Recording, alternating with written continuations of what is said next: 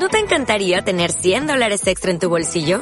Haz que un experto bilingüe de TurboTax declare tus impuestos para el 31 de marzo y obtén 100 dólares de vuelta al instante. Porque no importa cuáles hayan sido tus logros del año pasado, TurboTax hace que cuenten. Obtén 100 dólares de vuelta y tus impuestos con 100% de precisión. Solo con Intuit TurboTax. Debes declarar para el 31 de marzo. Crédito solo aplicable al costo de la presentación federal con TurboTax Full Service. Oferta sujeta a cambios o cancelación en cualquier momento. Muy bien, vamos a continuar con nuestro estudio del libro de números y hoy tenemos el capítulo 35 y yo le he titulado Herencia de los levitas y ciudades de refugio. ¿Ok? No olviden que estamos en la última parte del libro. ¿Recuerdan? Del capítulo 33 al capítulo 36. Hemos visto eh, del capítulo 33 a campamentos de Egipto a Canaán del capítulo 33 al 34, cómo Dios define los límites de la nación de Israel. Y hoy día vamos a ver pues este tema de los levitas y las ciudades donde ellos van a vivir y cómo van a dar albergue a algunas personas con problemas legales, que es el capítulo 35. Y finalmente vamos a ver la próxima semana, y si Dios quiere, y si no viene antes, ¿no? Este, el último capítulo del libro de Números el último capítulo que habla sobre casamiento y herencia. Así que los que se quieren casar tienen que venir y los que no se quieren casar también, para que sepan por qué no. Una vez que sepamos todo esto, nuestro siguiente libro de estudio, ¿cuál sería? Deuteronomio, correcto, pero vamos a hacer un espacio para hablar todo el mes de diciembre sobre los acontecimientos de los últimos tiempos. Así que no se olviden, Diciembre, todo diciembre tenemos domingos muy interesantes y en enero más o menos la quincena vamos a reiniciar con nuestro, cursillo de temas de los libros y seguiremos pues con Deuteronomio. Bueno, herencia de los levitas y ciudades de refugio. Capítulo 35, versículos del 1 al 34. Tenemos que recordar que los levitas en realidad no recibieron herencia, ¿ok? Como las demás eh, tribus que habían heredado la tierra. de Canaán, ¿ok? Así que el Señor les proveerá en medio de sus hermanos. Y a su vez tendrán a cargo las ciudades que serán llamadas ciudades de refugio para aquellas personas que cometan homicidio involuntario, ¿correcto? Homicidio involuntario. O sea, le metiste un cachetado, un le volteaste la cara y lo mataste. ¡Ah! Pero solamente me estaba defendiendo, fue involuntario, no querías matarlo, algo así. ¿Ok? Así que Dios va a disponer un lugar para que esta persona no encuentre al familiar que quiere vengar y matarlo. Esa ciudad, en esa ciudad no puede morir. ¿Ok? Vamos a ver entonces este capítulo 35 en cuatro partes. Versículos del 1 al 8, ciudad para los levitas. Cómo es que Dios va a determinar sus eh, territorios y sus ejidos, le llama, que es sus lugares, sus lugares de, ah, donde apacientan sus animales. Versículos del 9 al 15 encontraremos los detalles para las ciudades de refugio o ciudades especiales. Del 16 al 25 veremos el homicidio premeditado y el asesinato, que estará basado, el juicio de eso estará basado en la intención del corazón. Y finalmente, versículos del 26 al 34, aplicaciones de esta ley. ¿Cómo es que se va a aplicar? ¿Bajo qué criterios? Y finalmente con una conclusión que siempre tenemos. El versículo clave lo he juntado en dos, con el versículo 2 y el 11, y diría algo como esto, manda a los hijos de Israel que den a los levitas, levitas, ¿ok? De la posesión de su heredad, ciudades en que habiten. Os señalaréis ciudades, ciudades de refugio tendréis, donde huya quién? El homicida, aquel que comete asesinato. Bueno, pues, ciudades para los levitas. Números 35, versículos del 1 al 8. Esta es la idea. Los levitas no tienen parte en la distribución de la tierra. Por lo tanto, Dios dispuso que los demás tribus les concedieran ciudades en que habitasen y tierras de pastoreos llamadas ejidos, ¿ok? ¿Para qué? Para sus animales, para sus ganados y para todas sus bestias, ¿no? Versículos del 1 al 3. Habló Jehová a Moisés en los campos de Moab, junto al Jordán, frente a Jericó. ¿Recuerdan? Ahí los habíamos dejado. Seguimos en la misma escena, diciendo, manda a los hijos de Israel que den a los levitas de la posesión de su heredad ciudades en que ellos puedan habitar. También daréis a los levitas los ejidos de esas ciudades alrededor de ella y tendréis tendrán, perdón, ellos las ciudades para habitar y los ejidos de ellas serán para sus animales, para sus ganados y para todas sus bestias. Herencia y ejidos. Todos sabemos que la herencia tiene que ver con el patrimonio de la familia, ¿correcto? O sea, si tienes casas, terrenos, tienes empresas, cuando tú mueres, heredas eso a tus hijos, ¿no? A tus descendientes. ¿Ok? Así que también pueden ser un conjunto de bienes no físicos que lo vas a heredar. Ejidos, ya sabemos que son el campo de pastoreo para el arado de los animales, para, eh, perdón, para que tengan donde cultivar y también para que los animales puedan pastorear, puedan comer. Los levitas son tomados entre los hijos de Israel. ¿Recuerdan? Son doce tribus. Habíamos sacado bien la, determinación de las tribus de Israel. De las doce tribus, José sale del cuadro y entran sus dos hijos. ¿Recuerdan? entonces tenemos doce tribus igual. Después de las doce tribus tenemos nosotros que a, la hora que defienden a Israel por el pecado de Israel, Dios separa a los levitas, ¿recuerdan? A los levitas para que sirvan a Dios. Dicho sea de paso, Moisés y su hermano Aarón también eran levitas, ¿sí o no? Entonces, Moisés y Aarón se quedan a cargo del liderazgo de la nación, Aarón se va a quedar como sumo sacerdote y Dios le dice, tus primos, los levitas, van a vivir alrededor tuyo y te van a dar soporte técnico. Ellos van a ver las carpas, el mantenimiento, la limpieza, y tú, Aarón, y tus hijos, que son los primos de todos, van a asumir la labor sacerdotal, sumo sacerdotal. Así que toda la familia queda dentro de los levitas en, este, en esta indicación de servicio. Así que los levitas no tendrían herencia porque servirían a Dios. Y lo que Dios le va a decir es, a partir de ahora, cuando las, las, naciones de Israel, las tribus de Israel entren a la tierra prometida, ellos tomarán posesión. Y dentro de eso van a definirse ciudades para que los levitas vivan entre ustedes y les sirvan. ¿no? Sirvan en las cosas de Dios. Versículos 4 al 5. Y los ejidos de las ciudades que daréis a los levitas serán mil codos alrededor. ¿Cuánto es un codo? Más o menos. 40, 45 centímetros se cree, más o menos, ¿no? De la talla regular de un hombre. ¿Ok? Ah, desde el muro de la ciudad para afuera. Luego mediréis fuera de la ciudad, al lado del oriente, dos mil codos. Al lado del sur, dos mil codos. Al lado del occidente, dos mil codos. Y al lado del norte, dos mil codos. Y la ciudad estará en medio. Esto tendrán por los ejidos de las ciudades. Así que define la ciudad y alrededor de la ciudad, con estas medidas, tendrían entonces el lugar para los ejidos, como dice aquí. Mil codos entonces sería más o menos como 450 metros. Dos mil codos sería el doble, ¿no? Así que estamos hablando más o menos a mil metros es un kilómetro. ¿Sí? Un poco menos de un kilómetro, dos mil codos. Y la mitad de medio kilómetro sería mil codos, que sería el lugar para los ejidos. Básicamente la idea sería algo como esto. Son tres alternativas, pero la que más me gustó fue esta, porque le dejaría espacio para que puedan salir y entrar sin tocar los ejidos y los cuadros de alrededor indicarían básicamente el espacio determinado solo para que los animales pastoreen, coman, ellos puedan hacer su cultivo y tengan salida. Y a la vez me da una idea muy interesante, ¿no? ¿Qué cuadro ven ustedes aquí? Una pequeña cruz que nos da una idea muy interesante para nosotros los cristianos. Versículo 6 al 7. Y de las ciudades que daréis a los levitas, dice, seis ciudades serán de refugio. ¿Cuántas? Seis ciudades, qué interesante, el seis que es el número del hombre, ¿no? Las cuales daréis para que el homicida se refugie allá. Y además de estas, daréis 42 ciudades. Todas las ciudades que daréis a los levitas serán en total 48 ciudades con sus espacios para sus ejidos. Ahí están, seis ciudades de refugio más 42 ciudades para los levitas, en total 48 ciudades que determina Dios. Ahora el verso 8 dice, y en cuanto a las ciudades que daréis de la herencia de los hijos de Israel, el que tiene mucho, tomará mucho.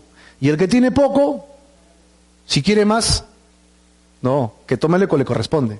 Si tienes pocos hijos, tienes dos hijos, entonces tu cultivo y tu espacio es el necesario para dos. Si tienes 30 hijos, tienes harta prole, muchos hijos, entonces necesitas más espacio. Así que es equitativo. Qué interesante porque cuando estemos en el Señor, cuando el Señor venga por su iglesia, vivamos con Él y vengamos a esta tierra a vivir mil años. ¿Cuántos saben que eso es una verdad? ¿No? El milenio. Los cristianos, los creyentes viviremos con Dios en la tierra, mil años gobernando con Él. ¿Amén o no? Es una promesa. Así que mi esperanza está en ese milenio y no en los 20 años de vida que me quedan en esta tierra. Las bendiciones que yo espero de Dios están para ese milenio y no para esta tierra. Todo lo que invierta acá es para ese milenio. Así que en ese milenio todo será equitativo también. Dios le dará más al que en esta tierra ha sido mejor administrador de los bienes de Dios. Si Dios te dio algo para que tú lo multiplicaras, para que tú edificaras, para que tú construyeras, sea espiritual, familiar, sea laboral, Dios sobre eso te va a multiplicar en el milenio. Es una bendición.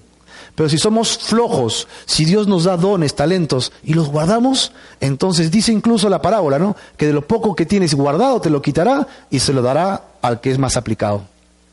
Así que ten en cuenta que todo lo que hagas en esta tierra redundará para la eternidad, porque el milenio es el primer paso para la eternidad, ya bajo la bendición de Dios. Encontramos un Dios equitativo, un Dios justo. Al que tiene mucho le da más, al que tiene poco le da lo que necesita, y entonces todos tienen de acuerdo a lo que han trabajado para Dios. Todos tienen de acuerdo a lo que son. Amén o no. ¿Es justo o no eso?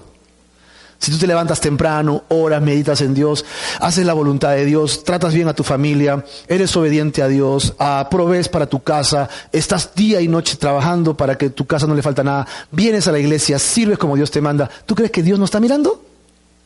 Claro que Dios está mirando. Dice, pero parece que no pasa nada. Aquel que no sirve, no, no usa las reglas y se saltea, parece que tiene más, parece que es prosperado más que yo. Mentira, Dios está mirando. Y nuestra recompensa no está en lo que el hombre me dé, sino en lo que Dios me dé. Amén o no. Entonces todo lo que siembres, hazlo así, pensando que es para Dios. Dios te está mirando. No importa si el que está contra ti pareciese que gana, déjalo que gane. Porque nuestra ventaja no está acá, sino lo que Dios nos va a dar después. ¿Ok?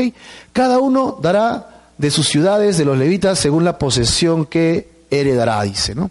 Veamos pues las ciudades especiales o las ciudades de refugio, versículos del 9 al 15.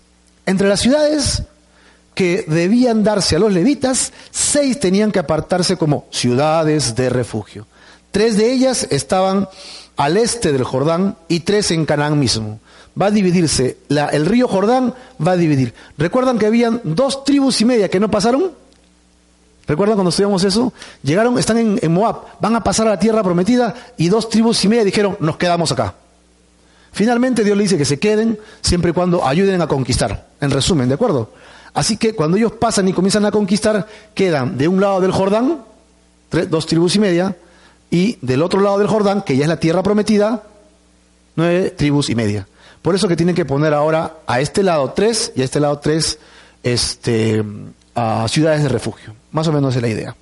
Así que veremos que la necesidad de tener refugios era por la práctica con el Vengador. ¿Quién es el Vengador? Creo que hay hasta películas del Vengador, ¿no? Creo que hace tiempo había uno de la máscara que peleaba este, lucha libre y era el Vengador también, el Ángel Vengador. ¿Cómo era? No, Vengador. El ah, los Vengadores, Avengers. Pues, esa es otra cosa. Pero ¿cuál es la idea del Vengador? Es, si tú vienes y matas a mi hermano o a mi esposa o a mis hijos, yo que soy cosanguíneo, que soy cercano, tengo derecho a vengarme. Decía que aquel que, o sea, antes que existiera la ley, existía la ley de la venganza. Si tú me haces algo, yo voy y te hago peor aún. ¿Ok? Porque te lo mereces. Tú me hiciste daño y yo no te puedo dejar impune. Voy y te hago lo mismo y si puedo, peor todavía. Tú me mataste una mujer y te mato dos mujeres y tus cuatro suegras. No sé si te ayudo con eso, pero algo tengo que hacer. Pues Dios agarra y dice y pone límites. No, no, no, no, no. Si te sacan un ojo, entonces tu venganza puede llegar hasta sacarle solamente un ojo. Y eso lo define, eso lo define los jueces de Israel. O sea, de pura venganza yo no puedo ir, ya, tráeme mi cuchara, un ojo para ti también. ¿Sí? Es decir, yo no me podía vengar porque simplemente me quería vengar, habían leyes. Dios restringe eso y eso se le conoce como la ley del talión. Ojo por ojo y diente por diente. ¿De acuerdo? Entonces el vengador tenía ese derecho. Tú me mataste a alguien, yo tengo derecho de ir y matarte. Por ese lado, la ley justificaba el asunto. Ese vengador es del que vamos a hablar en un instante. El resto del tema va a hablar sobre el vengador, ¿ok? Eh, del asesino. Este refugio estaba a disposición de todo aquel que fuera incluido en la sociedad de Israel, sea que fuese judío, sea que fuese esclavo o sea que fuese alguien que visita la nación. Si comete el tema de asesinato, está dentro de este marco de la ley que Dios está dando para protección. ¿Ok? Como dice acá, el extranjero y el que morase entre ellos. Veamos el versículo 9 al 11. Habló Jehová a Moisés diciendo, habla a los hijos de Israel y diles, cuando hayan pasado al otro lado del Jordán, la tierra de Canaán, os señalaréis ciudades, ciudades de refugio tendréis, donde huya, ¿quién? El homicida. Pero miren qué dice, que hiera a alguno de muerte sin intención. Esa palabra es clave, ¿ah? Aquí el juicio, si es culpable o no, va a tener que ver con la intención con la que se cometió ese asesinato. Y ese juicio es el que va a pesar incluso en el resto de la Biblia, porque dice que Dios va a juzgar nuestras obras por la intención de nuestro corazón. Si yo hago algo para que la gente me aplauda, ¿qué dice Jesús? Ya recibiste tu recompensa. Ya recibiste tu recompensa, pues. No me vengas a mí a pedirme recompensa. Ya tienes tu recompensa. Pero si yo lo hago para que Dios me vea, entonces el Señor me recompensará. ¿Tú qué prefieres? la, recompensa del Señor que es eterna, ¿no? Bueno, refugio. Ya sabemos que es un lugar para protegerse del peligro y en este caso tiene que ver de refugiarse contra el vengador, ¿ok? Y el homicidio definitivamente es una palabra muy conocida que viene de quitar la vida a otra persona, sea con culpa, con dolo o sin dolo, ¿no? Si el homicidio fue sin intención, ¿cuál es entonces la conclusión? el homicida puede refugiarse en la ciudad. Esa es la ley, muy simple. Si tú lo mataste, pero fue por cazuela, ¿está bien? Fue por casualidad. Lo mataste, ¡Ah! ¡se murió! Entonces no te van a matar. No se aplica la ley del talión. Tienes dónde huir. ¿Dónde voy? ¿Quién me va a amparar? Porque no me van a creer. No, espérate que hagan juicio, pero mientras que hagan juicio, pícala, hermano, pícala, corre, corre, no paras y no veas atrás. ¿Hasta dónde? Hasta la ciudad de refugio más cercana. Hay seis ciudades de refugio. ¿ok? Para que puedas llegar a cualquiera de ellas. Versículo 12. Y os serán aquellas ciudades para refugiarse de quién? Ahí está el vengador, no sale con su espada. El vengador, ¿dónde está? ¿Qué es el malvado que lo mató? Y no morirá el homicida hasta que entre en juicio delante de la congregación. Así que tiene que haber un juicio. El vengador no se va a vengar porque sí. Necesita un juicio previo, ¿ok? Eh, de las ciudades, pues, que diereis, 36 ciudades. No, perdón. Ah, ya, están atentos. Tendréis seis ciudades de refugio. Seis ciudades de refugio. Seis. El homicida se refugiará en la ciudad. ¿Hasta cuándo? Hasta que entre el juicio. ¿Cuánto dura el juicio? Acá en el Perú dura como 10 años los juicios, ¿no? Bueno, no sé cuánto demorarían ahí, la idea es que sea lo más pronto posible para definir la situación. Mientras tanto, el vengador tenía que vivir dentro de los límites de la ciudad de refugio. No podía salir. Era el único lugar donde estaba seguro. ¿Ok? El vengador no lo podría tocar. Si estaba fuera de la ciudad, sí. Si estaba dentro de la ciudad, tenía que esperar el juicio. Así que yo imagino que los vengadores orarían, Señor, sácalo de la ciudad del refugio, sácalo, sácalo, para matarlo. El homicida tendría seis ciudades para ir y refugiarse. Seis ciudades donde podría llegar y el vengador entonces no podría hacer nada si es que él se encontrara dentro de los linderos de estas seis ciudades que ya se habían determinado. Dice, tres ciudades al este, eh, perdón, a este lado del Jordán. Recuerden que el Jordán venía de, de norte a sur, ¿ok? Venía de norte a sur recorriendo con el río, el río venía recorriendo y quedaban entonces tres a la derecha y tres ciudades a la izquierda, de tal manera que todas las tribus, desde Rubén, Gad, este, Manasés, recuerda la media tribu de Manasés, quedaran entonces cubiertas con seis ciudades para que los homicidas, hasta que se hiciera el juicio, tuvieran oportunidad de vivir y no estén a mano o a merced del vengador. Veamos pues cómo se va a determinar el homicidio sin premeditación y cómo se va a definir para la ley el, asesinato como tal. Versículos del 16 al 25. En esta sección se ilustran la diferencia entre el homicidio sin premeditación y el asesinato premeditado. El primero estaba bajo el amparo de las ciudades de refugio, mientras que el segundo quedaba bajo la ley y caía bajo la pena de muerte. Lo mataste y fue con intención. Entonces, ¿qué mereces? La muerte. Suena duro, ¿no? Pero si matas, tienes que morir. La única forma de pagar la sangre de aquel que murió es con tu sangre. No hay otra forma. Esa es la forma. El Antiguo Testamento entonces daba declarado que existía la pena capital, la pena de muerte. En el Nuevo Testamento, el libro de Romanos tiene un comentario un poquito, unas palabras de Pablo un poquito no muy claras con relación al mismo tema, pero muchos creemos que dice lo mismo. ¿No? Cuando dice que alguien hace lo malo, debe temer al juez, porque por gusto no tiene la espada en su mano, dice. Ok, así que algunos dicen, es que no dice que lo maten, dice que tiene la espada en su mano. Sí, pues. Pero ¿para qué tiene alguien la espada en su mano para hacer juicio? Para ponérselo sobre, su cabecita. Pórtate bien, ¿ah? Ahí, está el tema de que queda un poquito de interpretación, ¿no? Pero en, discusiones muy simples es, si yo tengo la espada, la espada es para hacer juicio, ¿no? Te quito la vida si mataste. De ahí que muchos creemos que la Biblia en el Nuevo Testamento define la, ley capital también. Si has matado, has asesinado y has sido cruento, has sido de maldad, Ok, está probado y comprobado, la ley de muerte, la ley capital se podría aplicar de acuerdo a la misma palabra de Dios en el Nuevo Testamento. Bueno, pues el criterio que se usará para la determinación será qué cosa? La importancia del corazón, la intención del corazón. ¿Por qué lo hiciste y cómo lo hiciste? Ahora lo vamos a ver en detalle, es bastante ilustrativo. Versículo 16. Si con instrumento de hierro el hierro es fierro, ¿no? Un fierrazo, ¿ok? Lo hiriere y muriere. ¿Qué cosa es?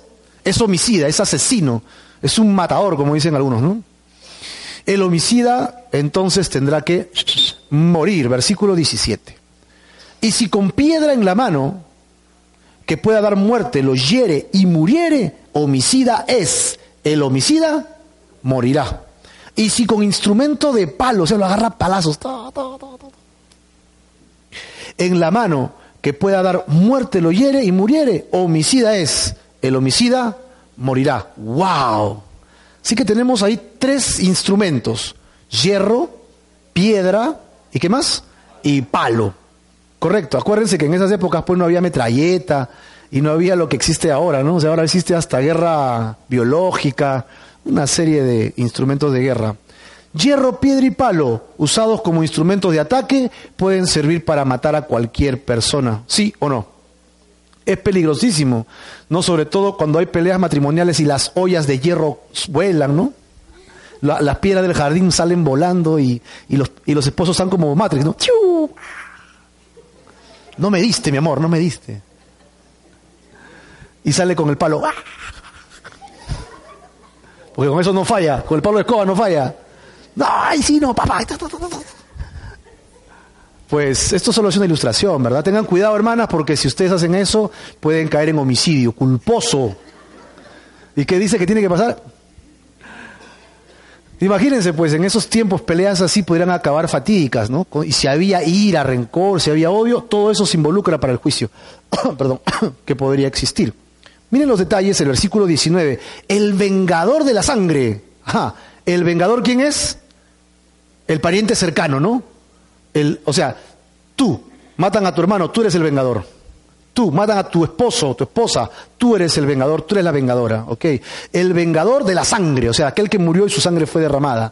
Él dará muerte al homicida, determinado. No va a haber un, este, un paredón, no lo van a fusilar, no lo van a agarrar a flechazos.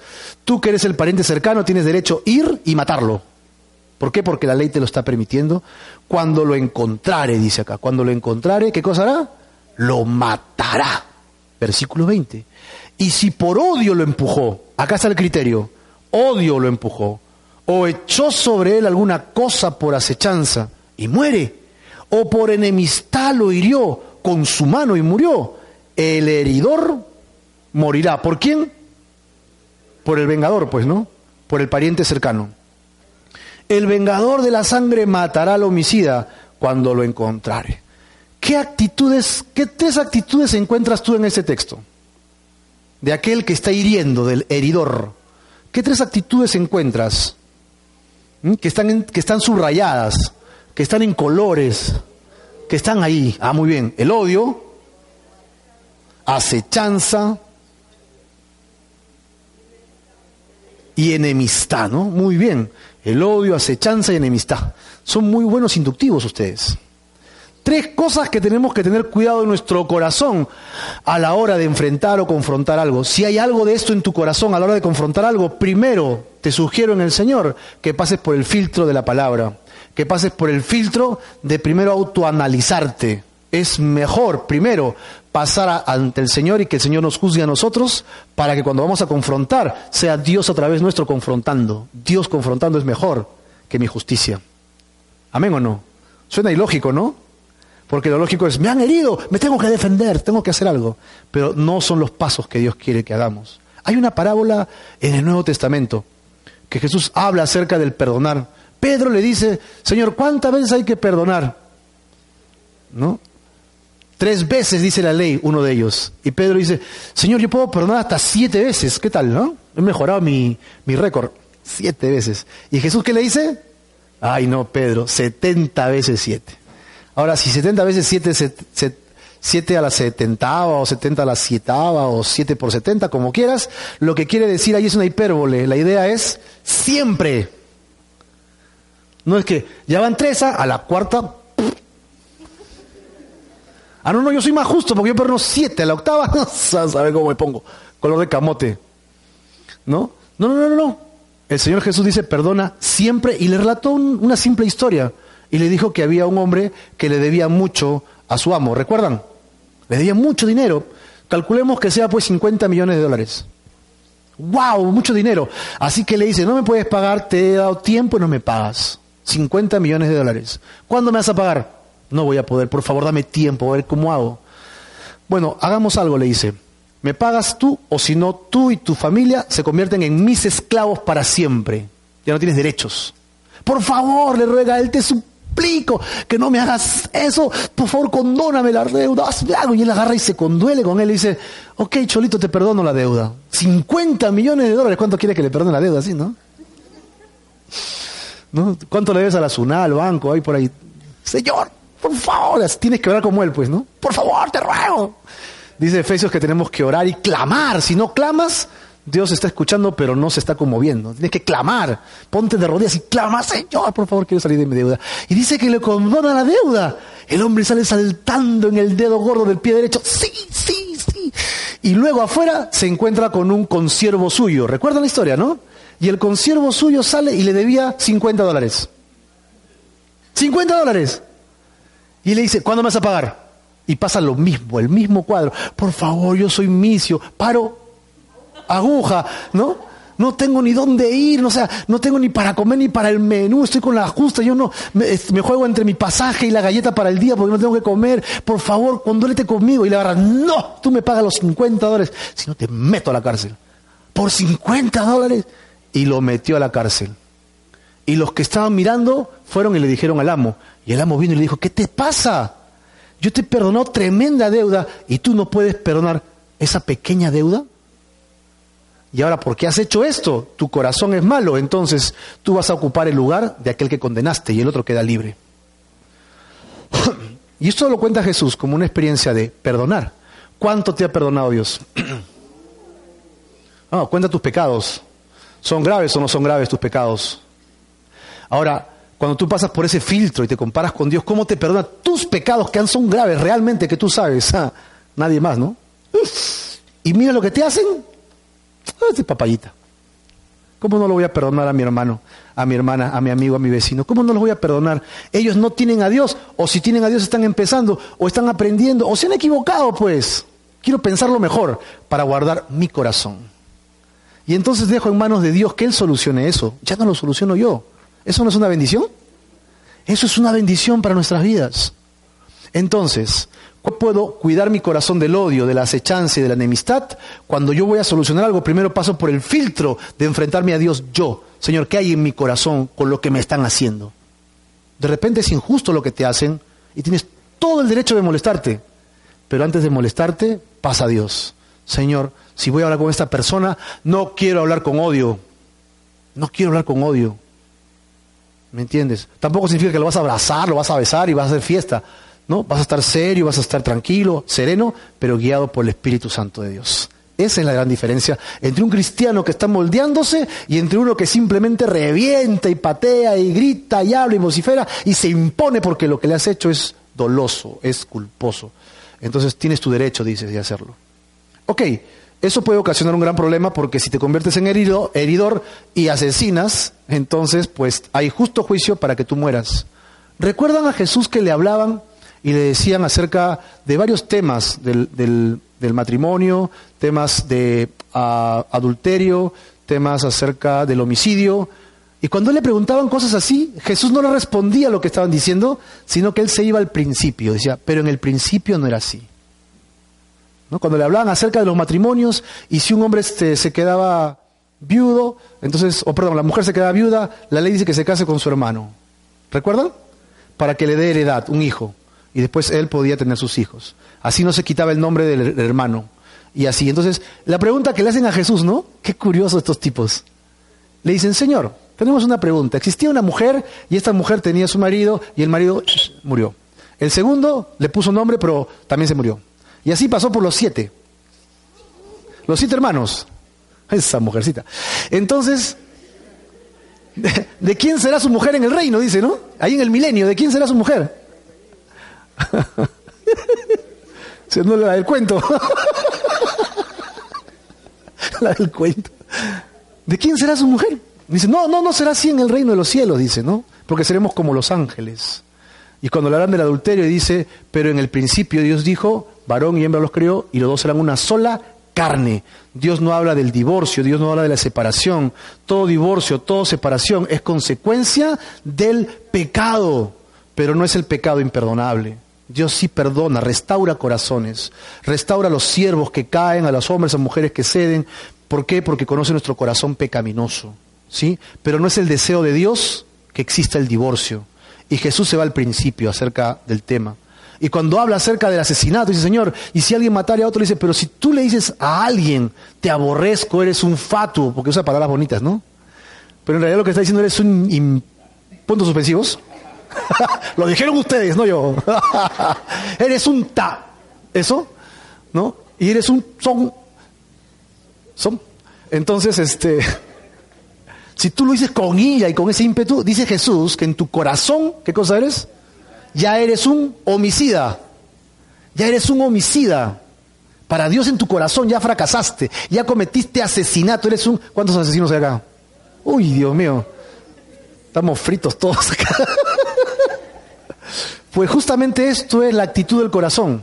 Jesús se fue a la raíz del problema y no al problema en sí. Dios no habla de pasarle el cuchillo por la espalda a alguien y que salga la sangre, sino habla de en tu corazón, tú ya lo mataste. Ah, otros son más este, precisos, ¿no? Señor, ¿por qué no te lo llevas? ¿No necesitas angelitos arriba, Señor?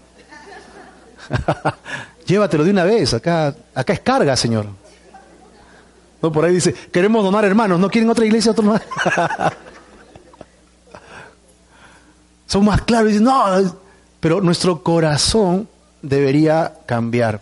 Nosotros no podemos seguir odiando. Los cristianos ya no podemos seguir odiando, ni acechando, ni teniendo enemistad. Son tres cosas importantes en la vida del creyente. en el libro del Nuevo Testamento dice que debemos renovar nuestra mente. Cambia tu mente, ya no, puedes, ya no puedes pensar como pensabas antes. Si tienes a Dios y el Espíritu Santo, Él te va a ayudar a cambiar, no lo hagas con tu propia fuerza. Humíllate, como dice, ante la poderosa mano de Dios. Deja que Él haga. Deja de pelear tú con tu fuerza, con tu garra, porque tus garras se van a desgastar, tus fuerzas se van a debilitar. No siempre vas a ser el mismo, pero Dios siempre es el mismo. Dios siempre está firme, Dios siempre es poderoso. Dios siempre es justo. Podemos confiar en Él. Amén o no. Así que deja lugar a la ira de Dios. No te vengues por tu propia cuenta, no te vengues con tus propias fuerzas.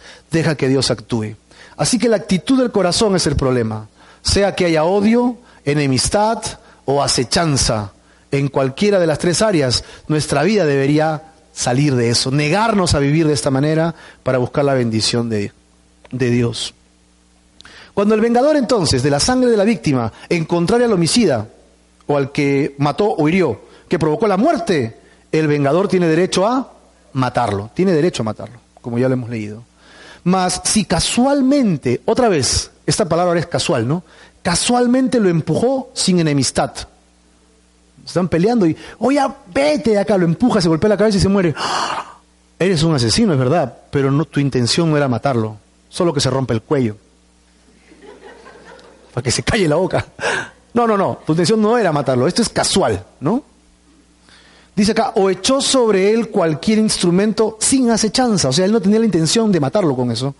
O bien, si verlo, eh, sin verlo, hizo caer sobre él alguna piedra que pudo matarlo y muriera. Y él, dice acá, no era su enemigo, ni procuraba su mal. Entonces, la congregación que hará, juzgará. La congregación, el matador, el, vengador, perdón, no juzgará. ¿Quién juzgará? la congregación, a través de los jueces, evidentemente, ¿no? Entre el que causó la muerte y el vengador de la sangre, conforme a estas leyes, conforme a las leyes que dan. Casi, si casualmente entonces lo empujó, o sin verlo hizo caer alguna piedra, no había enemistad. Lo echó sin instrumento, sin acechanza. Si no procuraba su mal, el homicida entonces no morirá. Aquí está entonces el kit. Está basado en la actitud del corazón tu corazón. ¿Qué había en tu corazón para con ese problema? dependiendo de eso, iban a definir la conclusión. Así que la congregación juzgará a través de los jueces a quien, al vengador y al que causó la muerte. No podían hacer nada entre ellos hasta que se dé el juicio. ¿Ok? ¿Basados en qué? En la ley. Sin embargo, él, para que no sea acechado por el vengador, tenía un lugar donde refugiarse. La ciudad de refugio. ¿No? La ciudad de refugio. Versículo 25. Y la congregación librará al homicida de mano del vengador de la sangre. Y la congregación entonces, después que hicieron el juicio, si no es culpable, ¿verdad? Lo hará volver a su ciudad de refugio en la cual se había refugiado. Y mira cuánto tiempo, ¿ah? y morará en ella hasta cuándo? Hasta que se muera el sumo sacerdote, el cual fue ungido con el aceite santo. El sumo sacerdote el problema es que si el sumo sacerdote tenía 20 años, tenía que esperar hasta que se muera, ¿no? De muerte natural a los 80, 60 años por lo menos. Pero si ya tenía sus 80, Señor, por favor, acelérale la vida al sumo sacerdote. Le queda poco tiempo de vida. Así que la definición del tiempo allí era por la vida del sumo sacerdote. Qué detalle, ¿no? Qué detalle. A ver, la congregación entonces juzga y determina que el homicida no lo hizo con intención, no había intención mala en su corazón. Entonces librará al homicida de la mano del vengador de la sangre. Que hará la congregación? Lo regresará. Pero al regresarlo tiene que eh, vivir allí hasta cuándo? Hasta que muera el sumo sacerdote. Hasta que muera el sumo sacerdote. Y entramos a la fase final de este capítulo. Aplicaciones que se pueden dar a esta ley. ¿Ok? Basados en el verso 26 al 34.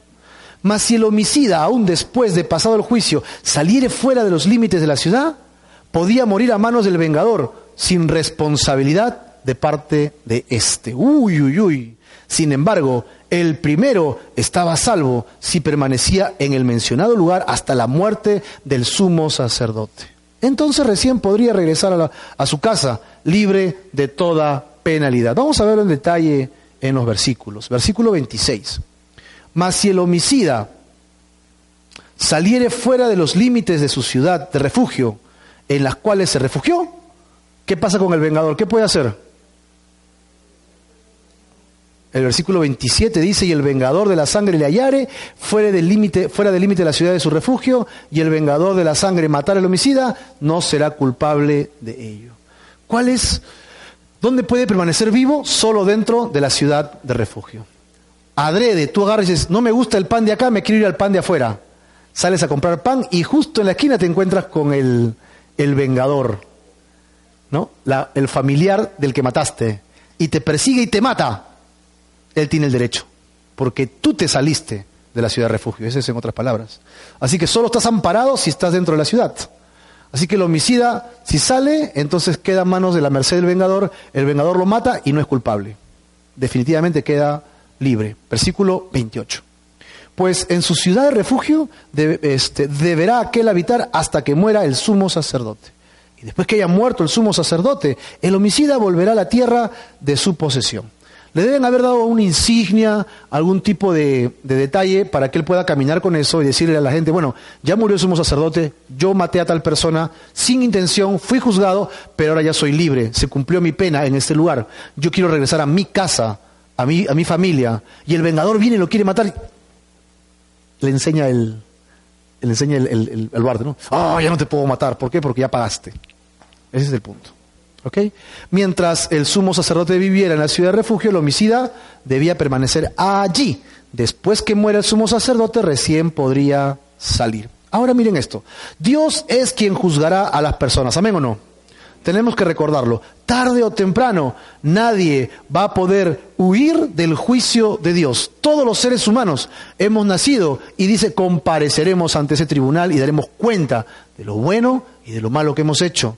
Dice, Dios vengará todas las injusticias que ocurran en nuestro alrededor. ¿Algo te hicieron? ¿Te hicieron daño? Va a haber un día del juicio que Dios juzgará eso.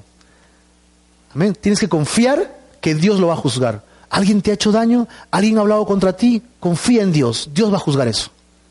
Dios lo va a arreglar. Dios lo va a mantener. Tal vez lo vea o no lo vea, no interesa. Yo confío que Dios va a ser justo. Si no es en esta tierra, habrá ese día que Dios lo juzgará. Y aquel que cree que pasó impune, ese día lo lamentará, porque no lo voy a juzgar yo. ¿Quién lo va a juzgar? ¡Qué miedo! ¡Qué miedo! ¿Ustedes se acuerdan cuando estaban en el colegio y te portabas mal y te llamaba el profesor o el director? ¿No te temblaban las rodillas? ¿Qué me va a decir el director, no? O estás en tu trabajo y te dicen, este, señor tal, por favor acérquese a la oficina del gerente, urgente. ¿Qué hice ahora? ¿no? O qué sé yo, te, llaman ante una autoridad y uno tiene temor. Imagínate ahora ante el creador del universo que te hizo y te formó. Te va a llamar a pedirte cuentas. Yo te di vida, te di ese cuerpazo, esa mente, te di esa fortaleza y esa inteligencia. Quiero que me digas qué hiciste con eso. ¿Lo bueno o lo malo? ¿Fuiste negligente o fuiste alguien consecuente con mi llamado? Dios nos va a pedir cuenta. ¿Sí? Nosotros no podemos actuar con venganza, debemos perdonar a los que nos ofenden porque confiamos que ¿de quién es la venganza? Del Señor, de Dios es la venganza. Así que Dios dice es nuestro amparo y fortaleza, nuestro pronto auxilio en medio de la tribulación. Dios es nuestra roca, nuestra salvación. Realmente Él es misericordioso. Solo podemos acudir a Él para poder hallar gracia ante sus ojos porque Dios es nuestro refugio. A Él podemos ir confiados y encontrar refugio de parte de Dios. Recuerden esto, el sumo sacerdote perfecto, ¿quién es? Jesucristo es el sumo sacerdote perfecto. Dice que Él es el mediador entre Dios y los hombres.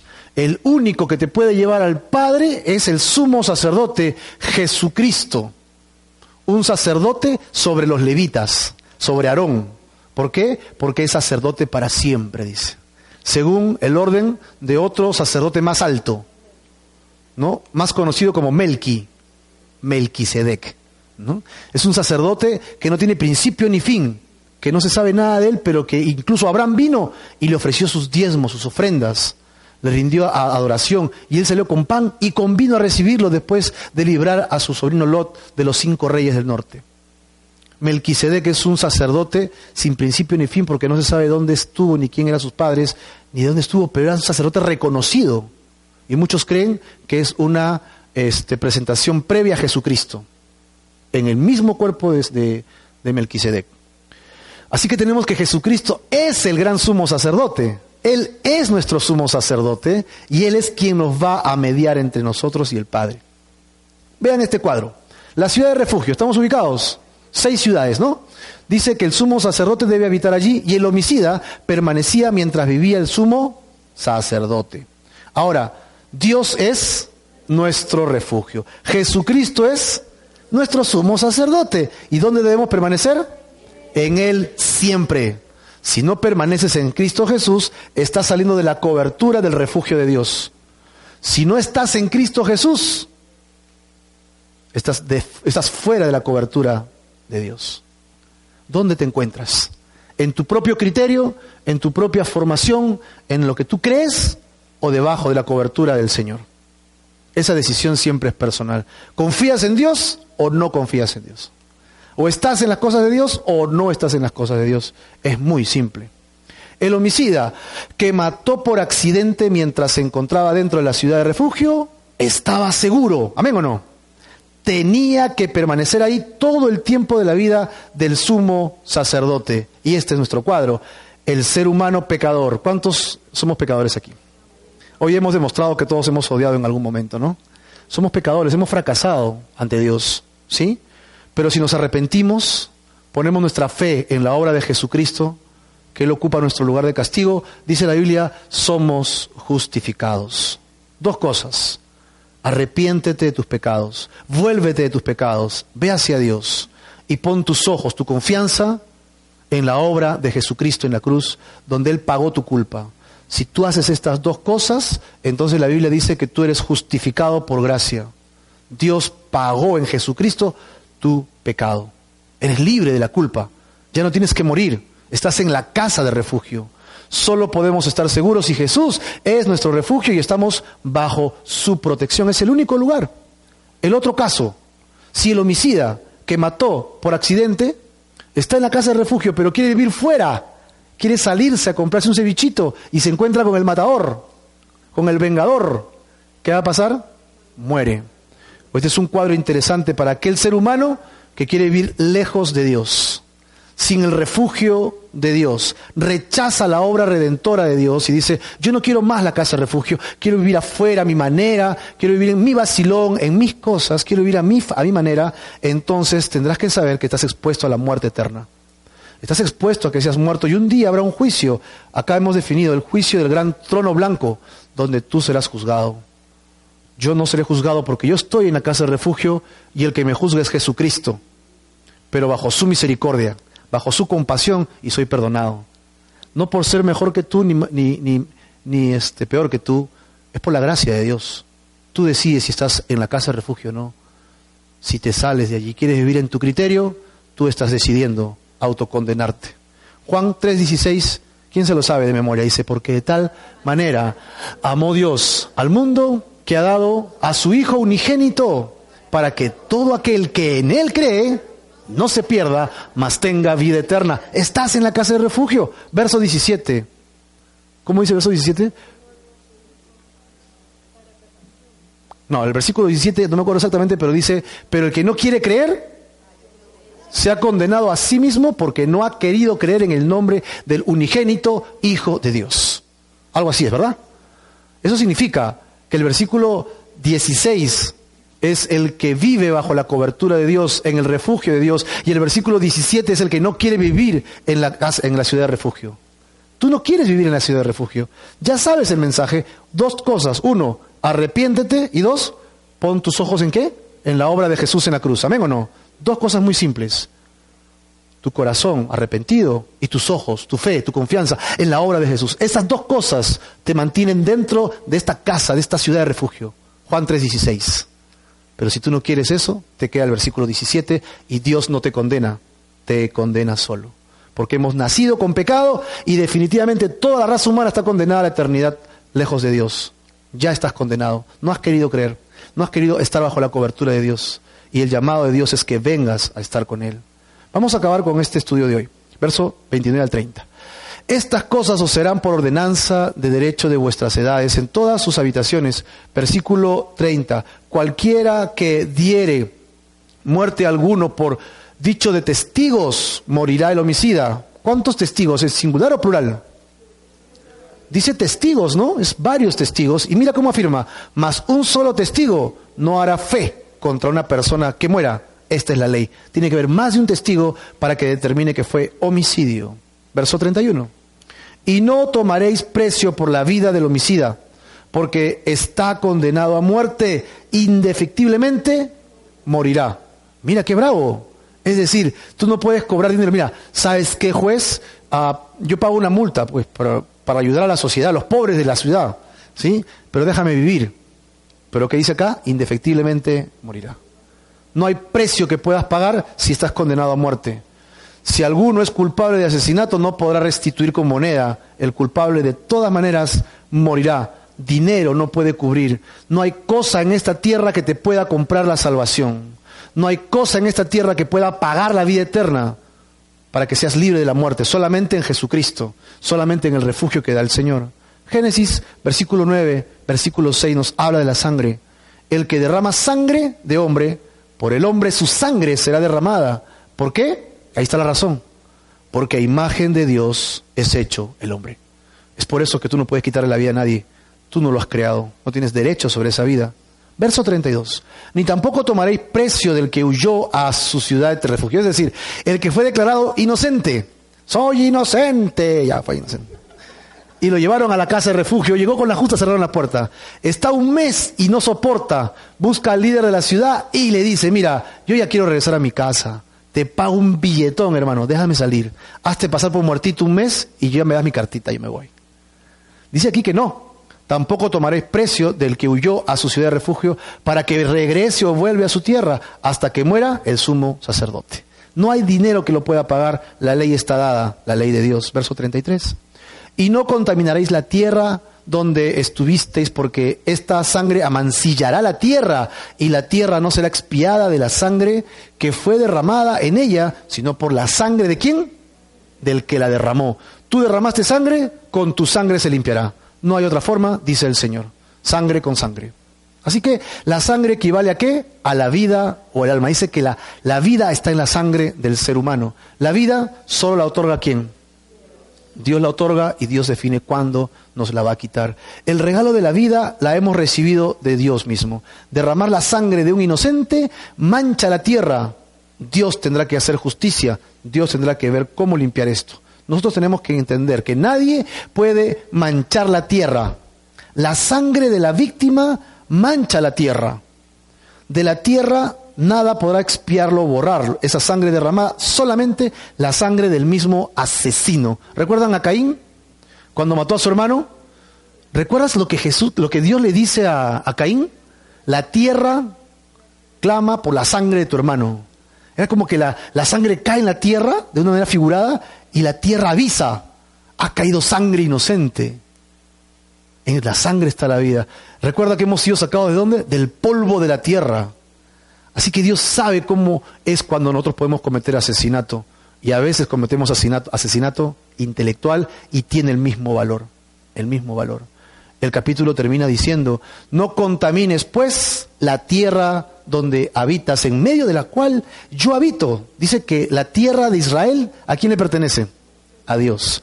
Así haya guerra ahorita en Israel, así se esté quemando Israel, así pase lo que esté sucediendo en Israel, tienes que saber que esa tierra le pertenece a quién? A Dios. Dios ha dicho, esta es mi tierra, yo se la voy a dar a mi pueblo, mi nación. Su nación es Israel. Amén o no. Nosotros no somos esa nación. Nosotros somos el pueblo de Dios. ¿Sí? Y el pueblo de Dios es la unión de su nación con los gentiles, la iglesia de Jesucristo. Así que en el milenio yo no voy a vivir en Israel porque esa tierra se la prometió Israel y a su descendencia, pero yo voy a vivir en Barranco, Lima, Perú. Ya le pedía, por si acaso. ¿Ok? Porque yo Jehová habito en medio de los hijos de Israel, dice ahí. Así que tenemos que Dios es santo, Él habita en Israel y Dios da indicación de no contaminar esa tierra y el asesinato de una persona contamina indiscutiblemente la tierra y la sangre con sangre se paga. Tu sangre de muerte solo se puede pagar con otra sangre, es la sangre de Jesucristo. Vamos a terminar esta idea con Primera de Pedro, versículo 5, versículos del 6 al 7. Humíllense pues, dice, bajo la poderosa mano de Dios, para que Él os exalte cuando fuere tiempo, echando toda su ansiedad sobre quién? Sobre Él. ¿Por qué? Porque Él tiene cuidado de ti. Qué linda promesa, ¿no? Y está en el Nuevo Testamento, la escribió Pedro. Primer requisito, humíllate humíllate, saca tu orgullo personal y deponte ante el Señor. Señor, aquí estoy, quiero hacer tu voluntad. ¿Por qué? Porque su mano es grande y poderosa. El día llegará en que Él nos resucitará y nos exalte a una mejor posición. Ese día es el que esperamos los cristianos, el de la resurrección de creyentes. Él nos premiará allí los sacrificios, los esfuerzos, la abnegación, la muerte a ti mismo, el dolor, todo lo que estemos pasando ahora, será recompensado ese día. Ahí seremos exaltados. Él los exalte cuando fuera el tiempo que Él ha determinado, que ya no queda nada. Amén o no. Cristo ya viene, echando toda tu ansiedad sobre Él. No vivas en ansiedad. Si estás en angustia, en dolor, te están haciendo algo, pues todo eso déjalo en Dios, en oración, en ruegos, en súplicas, en oraciones constantes. Arrodíllate, ora solo, ora con tu esposa, ora con tus hijos. Si tienes la facultad de hacerlo, hazlo. Si no, a solas igual, pero no dejes de buscar a Dios. Deja tu ansiedad sobre Señor, siento esto, tengo este dolor, me hacen esto, yo quiero responder así, Señor, verdad. Tú no eres el único que pasa por eso. Todos los seres humanos tenemos este problema. Y es lo mejor cuando nos ponemos a los pies y dejamos la ansiedad sobre Él, porque tienes que recordar que Dios no te descuida. Él tiene cuidado de ti. Él no va a dejar que tú mueras de hambre, ni de peste, ni de mortandad, ni de nada de esas cosas, ni de abusos. Si confías en Él, Él te va a defender. Si confías en Él, si honras a Dios, Dios te va a honrar. Si eres fiel, Él va a ser fiel contigo. Él quiere bendecir tu vida. Él quiere bendecir tu casa, tu economía. Él quiere bendecir tu hogar, tus hijos. Él quiere bendecir. Pero nosotros nos cerramos. Él dice, humíllate y deja tu ansiedad en mí. Y entonces Dios viene a bendecirte. Deja, déjate ser un canal de bendición. Bendice a otros, deja que Dios te haga bendecir a otros. Y vas a ver cómo eso trae mucha bendición a tu vida. Desata esas cosas que tenemos como cultura en nuestro país de, de recibir, de querer que me den, de querer tener algo para mí, solo para mí. Rompe con eso y da, bendice. Hay cosas que no usas, regálalas. Hay cosas que puedes bendecir a otros, bendice a otros. No guardes cuando se va a malograr. Bendice, ayuda, ofrenda, diezma en la iglesia. Trae tus ofrendas a la obra. levántate ante el Señor y vas a ver cómo Dios comienza a trabajar en tu corazón, en tu familia. Vas a ver, derrama, Señor, las bendiciones sobre tu iglesia. Y la única forma es cuando tú y yo comenzamos a andar en los caminos de Dios. Realmente en los caminos de Dios. A no jugar a la iglesia, a no jugar al creyente, sino a ser creyente de verdad. A vivir el cristianismo como el Señor pide, como yo quiero, ni como me imagino, como Dios quiere que sea. Amén. Vamos a terminar con una oración. Y este tenemos nosotros que la próxima semana, Dios quiera, vamos a acabar este libro de números. Vamos a orar. Señor, queremos agradecerte